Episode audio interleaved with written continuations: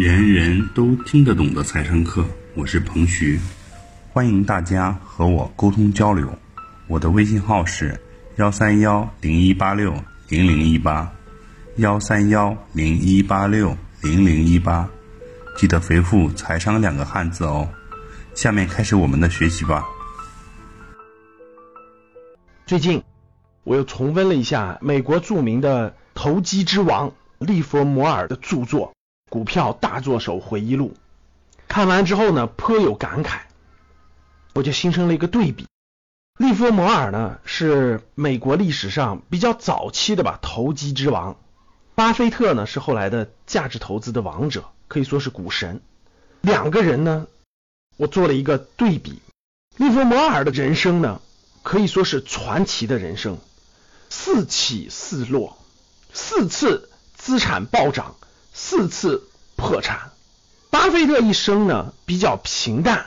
自从走上价值投资道路以后呢，一直就比较平淡。他不断的分析这些研报，然后他买入的公司就长期持有。大家想想，买个可口可乐，他能持有五十年。你如果拍个电影的话，我问大家，你是选利弗摩尔作为电影的素材呢，你还是选巴菲特作为素材呢？毫无疑问，如果我是个导演的话，我会选择利弗摩尔作为电影的素材。他的故事很精彩。上下翻飞，对吧？各种故事遇到的人，他自己遇到的内心的挣扎、借钱，各种东西都比较精彩，看着比较惊心动魄。那巴菲特呢？他比较稳健，他一直都稳稳的。这两种人生，真的是一个是投机的人生，一个是投资的人生，差别真的是太大了。我从以下三点给大家分析大在什么地方。第一个就是关于借钱，关于是否加杠杆，是否借钱。我们的投机之王呢，利弗摩尔呢？每次破产之后，他都亏得干干净净，以至于他不得不为了东山再起而去到处借钱。最严重的一次，他负债一百多万美元啊，当时的一百多万美元啊，相当于可能现在的上亿。他负债一百多万美元，到处借钱，已经到了无法再借到的地步了。而且追债的人天天追债，这种情况他不是出现了一次，他至少出现了三次以上。每次都要玩的破产，然后每次又去去借钱，大家可想而知这个上下波动多么剧烈。巴菲特不是的，巴菲特的理论一直就是说不用杠杆，不借钱投资。巴菲特没有借钱，为什么有这么多的本金呢？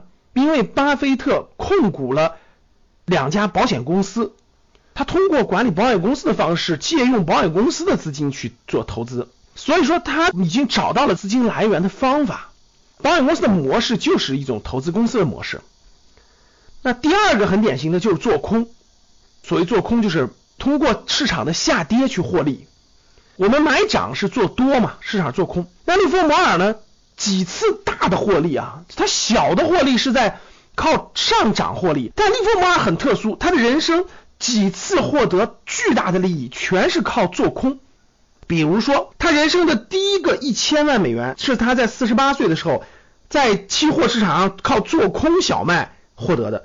他人生的第一个一亿美元是一九二九年股市大崩盘中做空获得的。他是反向操作的。那巴菲特的价值投资理论呢？包括巴菲特传言的是绝不做空。不仅巴菲特这么说，我所能接触到的价值投资的方法都给我们传递了绝不做空。为什么呢？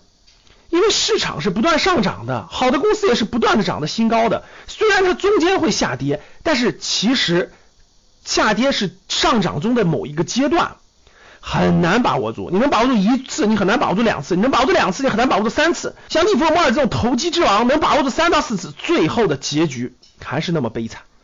这是第二，做空。第三，期货投机之王呢，它的多次获利。